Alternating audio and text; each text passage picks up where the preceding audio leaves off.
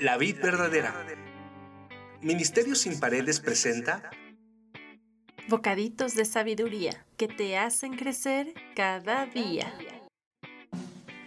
Escúchalos diariamente con atención y abre tu corazón.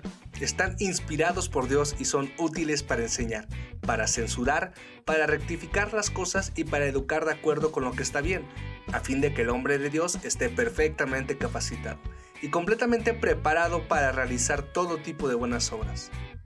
Bocaditos, de, sabiduría que te hacen crecer cada día.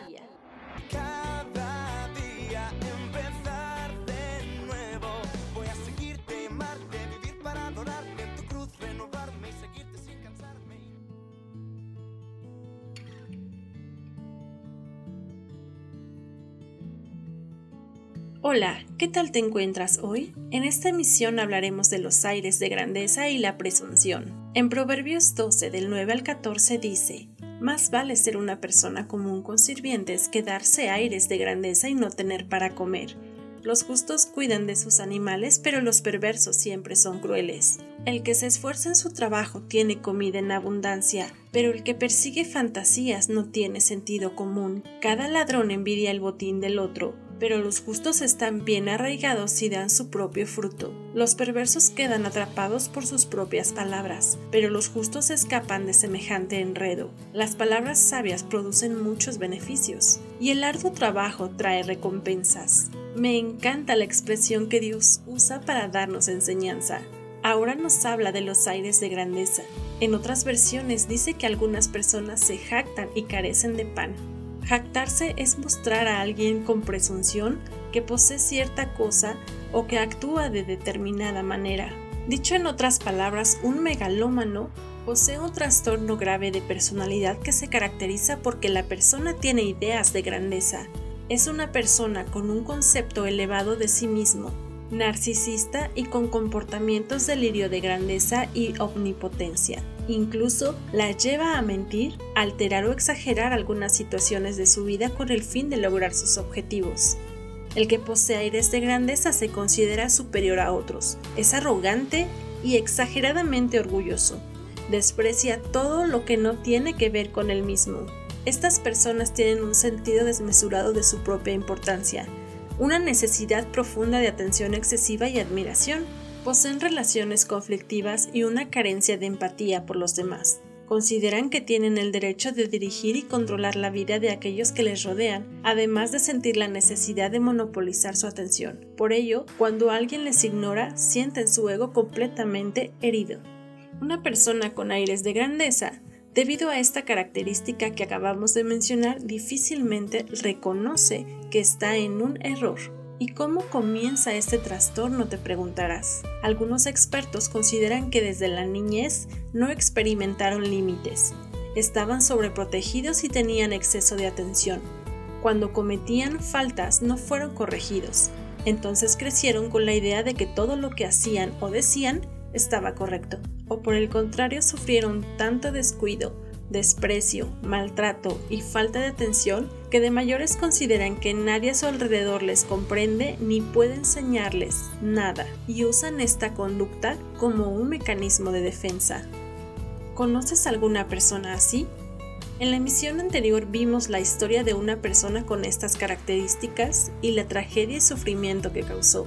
Ahora imagínate una persona con estas mismas características pero que no tiene ni para comer que le apena tanto su condición o que se niega a aceptar la ayuda y que vive en una fantasía o falsa realidad, presumiendo lo que no es o lo que no tiene, y que además vive envidiando lo que tienen los demás. Vive insatisfecha con todo, lamentándose en silencio por su condición emocional y económica, y que persigue fantasías en lugar de progreso sensato, y no muestra sentido común.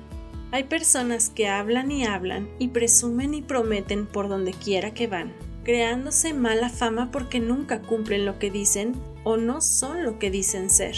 Pero Dios nos dice por medio de este proverbio que estas personas quedan atrapadas por sus propias palabras, pero que las palabras sabias producen muchos beneficios y el arduo trabajo trae recompensas. Hemos visto que un corazón humilde y lleno de bondad trae muchas recompensas en todas las áreas, porque Dios se agrada de la verdad y la justicia. Si tú te has sentido en esta condición, lo más seguro es que también te sientas sola o solo. Y es necesario que comprendas que este comportamiento como mecanismo de defensa o de poder no te funcionará, pues todo terminará en más soledad y sufrimiento. Si te has sentido juzgado, señalado, criticado y menospreciado, ábrele tu corazón al Señor. Jesucristo es el único que puede sanar cualquier herida, cualquier vacío y complejo. Puede hacer en ti una persona nueva, no para agradarle a los demás, sino para tener paz, satisfacción y vivir en plenitud. Tener una relación con Jesucristo no nos hace religiosos, nos hace tener un estilo de vida en libertad.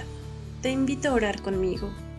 Señor Jesucristo, tú conoces los corazones de cada una de las personas que están escuchando. Conoces su pasado y lo que han padecido. Tal vez fueron niños descuidados, abusados o quizá nunca tuvieron límites. Sana nuestras heridas, limpia nuestros corazones y enséñanos a ser humildes. Quítanos los aires de grandeza, la presunción, el orgullo, la soberbia y sobre todo la soledad. Llena el vacío que hay en el corazón. Enséñanos a amar lo que somos y amar a los demás como tú nos amas, y a sembrar bien para recibir bien.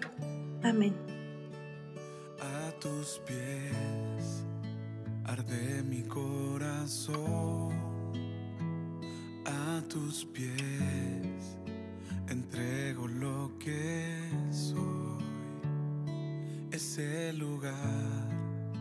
de mi seguridad,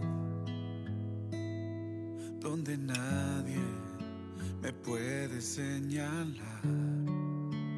Me perdonaste, me acercaste a tu presencia, me levantaste, hoy me postro